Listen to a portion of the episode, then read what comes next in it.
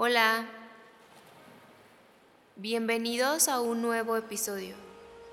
Hoy quiero hablarte sobre el perdón. Sé que todos tenemos circunstancias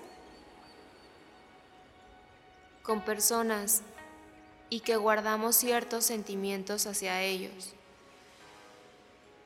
Pero algo que debes saber es que quedarte con ese rencor o tristeza no es de las mejores emociones. Guardar cualquier tipo de emociones fuertes y por un tiempo prolongado pueden llegar a ocasionarte problemas de salud serios. Por eso es importante poder trabajar en liberarnos. Cuando perdonas, tu vibración se eleva. Lo primero y lo más importante es reconocer la situación y la persona con la que quieres trabajar. Una vez que tienes identificado esto, podemos empezar con el ejercicio de sanación.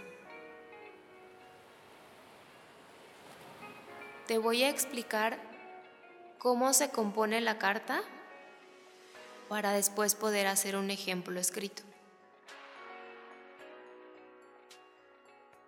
Primero, pones el nombre de la persona a quien va dirigida,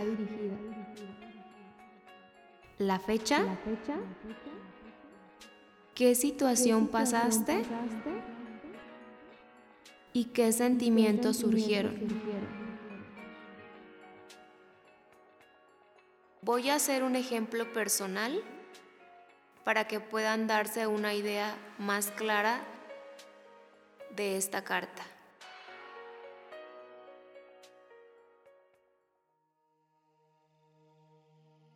Hoy, 23 de enero, quiero escribirte a ti, Virginia Vázquez, porque siento un poco de enojo al escuchar algún comentario respecto a cómo debería ser la crianza de mi hija, porque eso me hace sentir, gritar y sacudir para que tomen conciencia de lo que están diciendo. Hoy reconozco que estos hechos despertaron ciertas emociones en mí que alteran mi persona. Es por eso que quiero agradecer cada persona que se cruza en mi camino, porque eso me hace ver lo que me gusta y lo que no poder manejarlo desde la empatía. Hoy te perdono y me libero de esa carga negativa que ambos pusimos y me doy permiso de fluir en mi vida.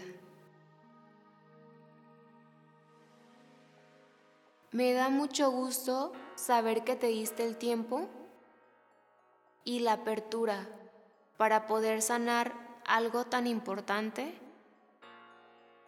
en tu persona y en tus sentimientos. Nos vemos en el siguiente capítulo.